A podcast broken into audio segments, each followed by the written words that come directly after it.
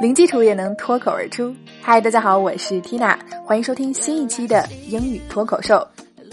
继续本周的话题，疫情有感。那么今天带来的脱口剧是：Our bodies aren't invincible. It's a wake-up call for us to keep exercising. Our bodies aren't invincible. It's a wake-up call for us to keep exercising. 哎，相信这句话一定是很多人共同的心声了。我们来拆开分析，bodies 是 body 的复数形式，身体。Our bodies，我们的身体。Invincible 这个词非常值得大家记一下，表示无敌的、坚不可摧的。那么，Our bodies aren't invincible。aren't 这里表示了否定，我们的身体并非坚不可摧。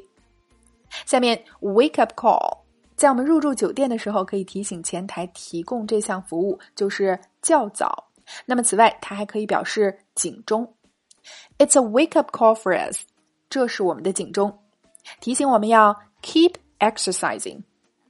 exercise 锻炼运动，那么 keep doing something 是固定搭配，表示坚持持续做某事儿。那么就是提醒我们要坚持锻炼，保持健康。OK，整句连起来。Our bodies aren't invincible. It's a wake up call for us to keep exercising. One more time. Our bodies aren't invincible. It's a wake up call for us to keep exercising.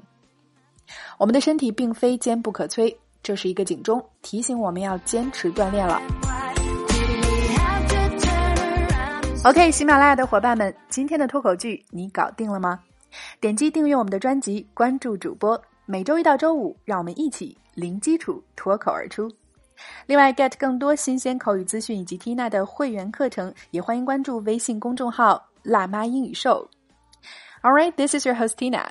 See you next time.